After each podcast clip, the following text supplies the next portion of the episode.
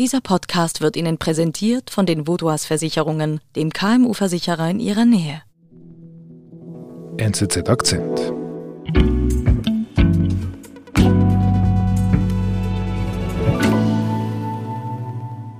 Ich bin Christine, Christine Severin und ich bin in der Wirtschaftsredaktion am Planungsdesk. Ich habe dir was mitgebracht. Sehr gut. Darf ich dich bitten, das mal vorzulesen? Eine kleine Definition. Robin Hood.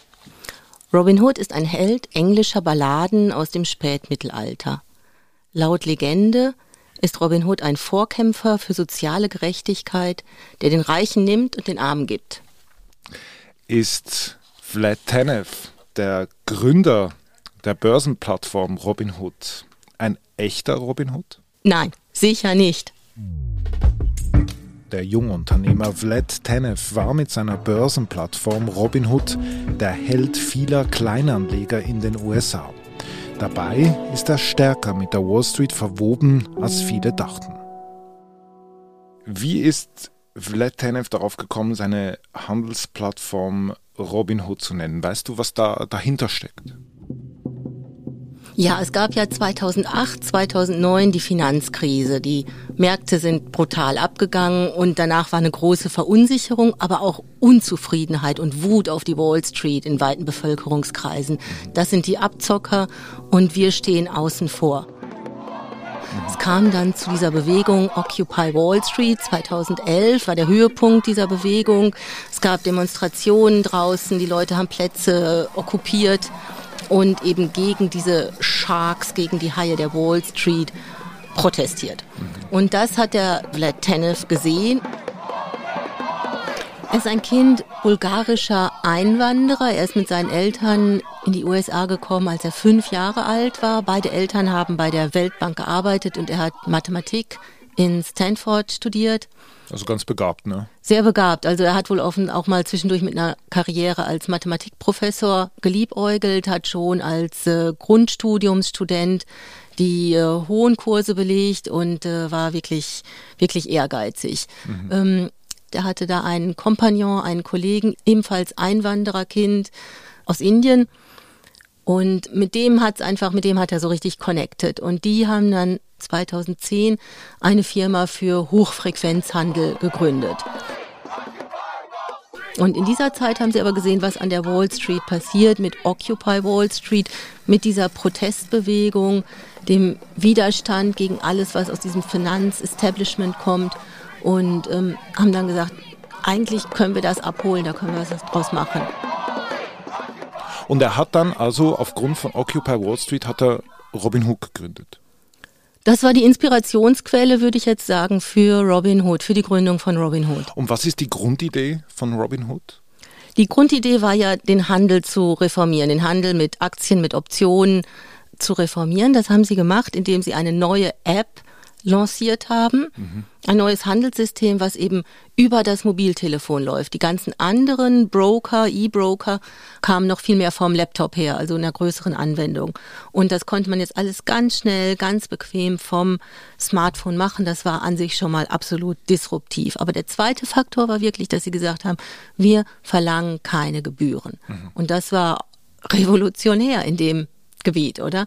Keine Gebühren, mega attraktiv für viele Nutzer, gerade für die kleinen Nutzer, bei denen jetzt eine Gebühr von 20 Dollar oder 100 Dollar viel mehr ins Gewicht fällt als bei jemandem, der große Positionen handelt. Mhm. Dann kamen eben die beiden rein und haben gesagt, mit Robinhood, bei uns kostet's gar nichts. Mhm. Und haben das dann auch noch schön verkauft eigentlich, indem sie gesagt haben, uns geht's um die Demokratisierung der Finanzmärkte.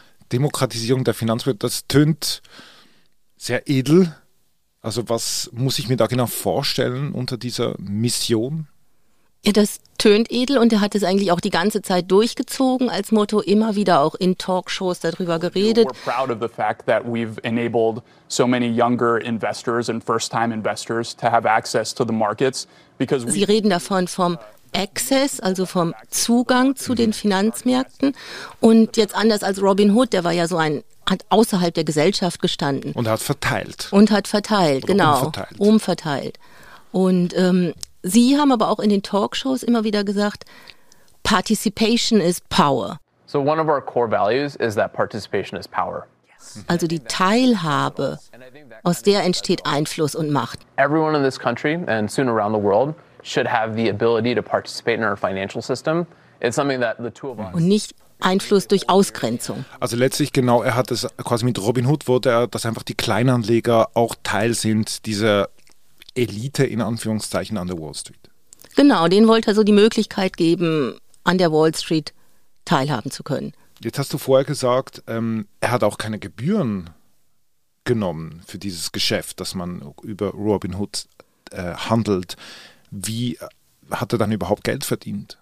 Also ein Großteil ihres Geldes kommt durch Payment for Order Flows, also Zahlungen für Aufträge. Robinhood verkauft die Aufträge an Brokerfirmen, die führen mhm. die aus. Mhm. Und es gibt einen Unterschied zwischen Ankauf- und Verkaufspreis und mit diesem Unterschied verdient man Geld. Mhm. Also mit einer Provision. Provision zwischen Ankaufspreis und Verkaufspreis, genau. Mhm. Wie ein Gebrauchtwagenhändler oder man hat einen Ankaufspreis und einen Verkaufspreis und je größer der Unterschied ist, desto mehr Gewinn machen die. Mhm. Das heißt, was ist das Ziel von Robinhood, wenn er quasi all diese neuen Kleinanleger ähm, ins Boot holt? Ja, Robinhood ist ein gewinnorientiertes Unternehmen, hat sich gern dargestellt als, als Rächer der Entrechteten, als Wohltäter für die Armen. Aber Sie sind ein gewinnorientiertes Unternehmen und Sie verdienen daran und Sie verdienen umso mehr, je schlechter die Ausführung ist. Wie beim Gebrauchtwagen. Wenn du den Gebrauchtwagen teuer verkaufst, obwohl er billig war im Einkauf, verdient der Händler mehr dran. Also quasi anders formuliert, je größer der Unterschied ist zwischen dem, was der Kleinanleger natürlich zahlt für den Einkauf und erst nachher teurer verkaufen kann, desto besser. Also er wollte einfach diesen Unterschied zwischen, zwischen dem, was der Kleinanleger bezahlt hat und dem, was er verkauft hat an den Broker, das musste so groß wie möglich sein. Ne? Das musste so groß wie möglich sein, ohne dass es auffällt. Ohne dass es auffällt. Und ist es aufgefallen? Es ist dann schon aufgefallen, doch, doch. Also es gab immer wieder Reklamationen, ähm, dass eben die Ausführung für die Kunden zu wenig gut sei, schlechte Ausführungsqualität. Sie haben das immer wieder bestritten, sich dagegen gewehrt. Es gab verschiedene rechtliche Verfahren. Aber das war ein Thema, was Robin Hood schon lange begleitet hat.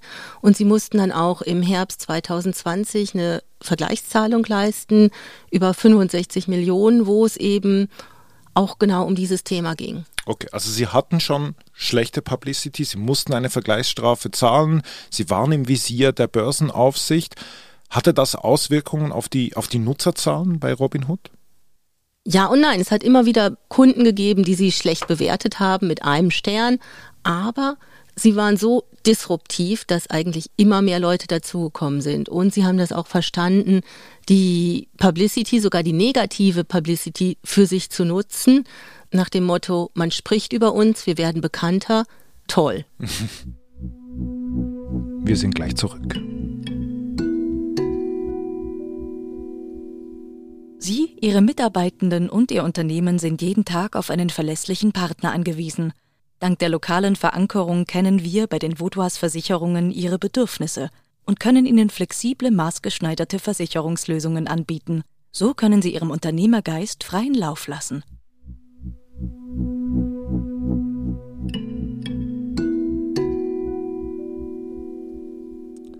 Also, Flat Tenef hat mit Robin Hood Probleme mit der Aufsicht, aber so richtig Schaden tut ihm das nicht, hast du gesagt.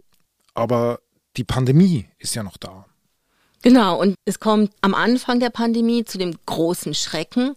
Alle haben wahnsinnig Angst, Riesenungewissheit, die Märkte stürzen ab. Das war Februar, März.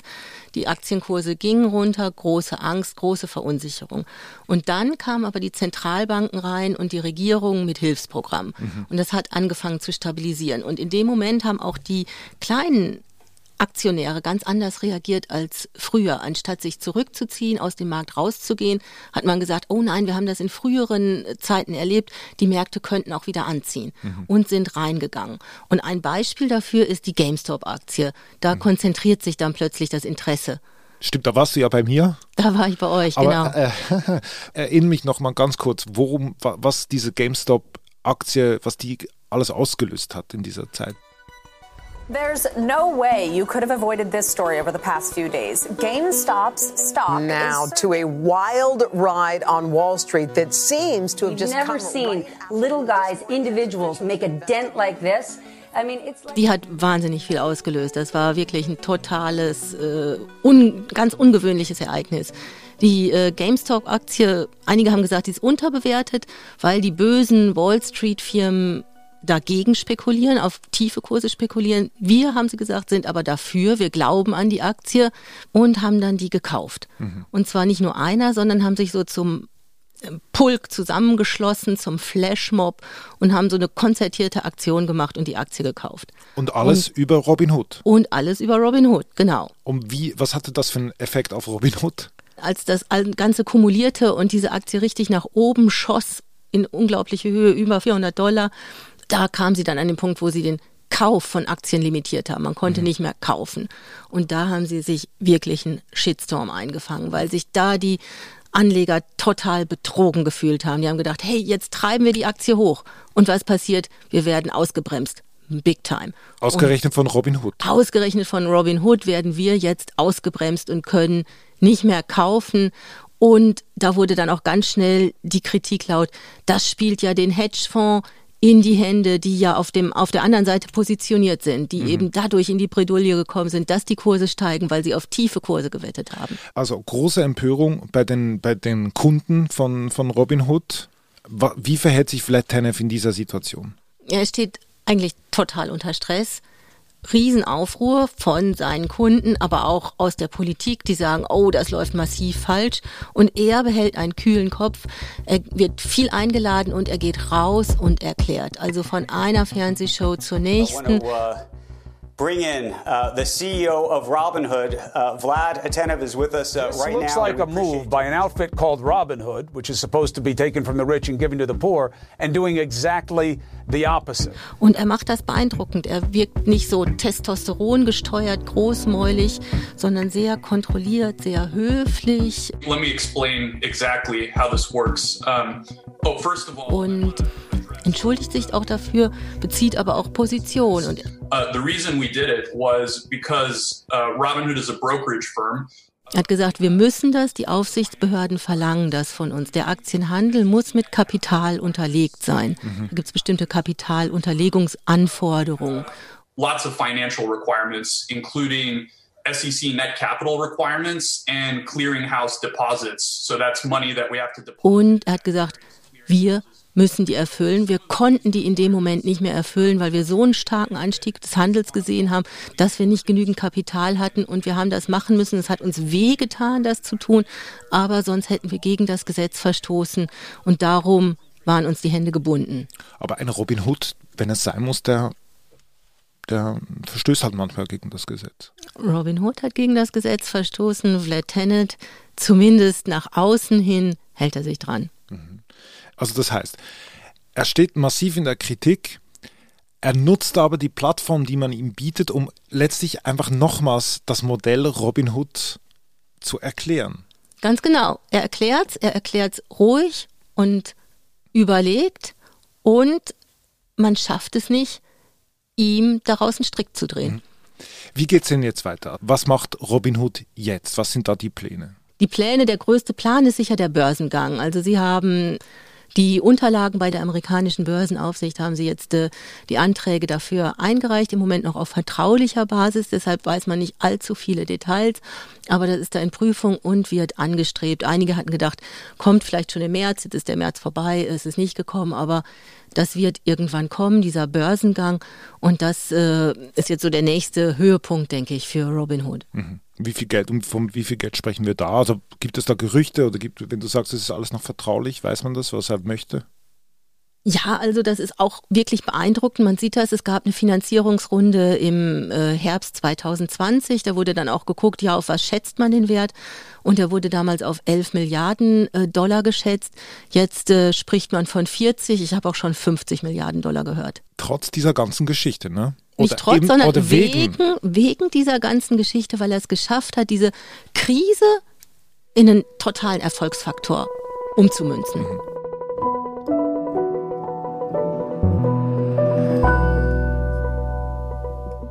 Liebe Christine, vielen Dank für deinen Besuch bei uns im Studio. Hat mir großen Spaß gemacht. Mir auch, David. Und das nächste Mal erinnere ich mich natürlich besser. Und jetzt weiß ich schon, okay, GameStop, das war das. Jetzt haben wir Robin Hood und ich bin gespannt auf die nächste Geschichte, die du uns mitbringst. Danke dir, David. Vielen David, Dank. komme gerne wieder. Okay, danke. Tschüss.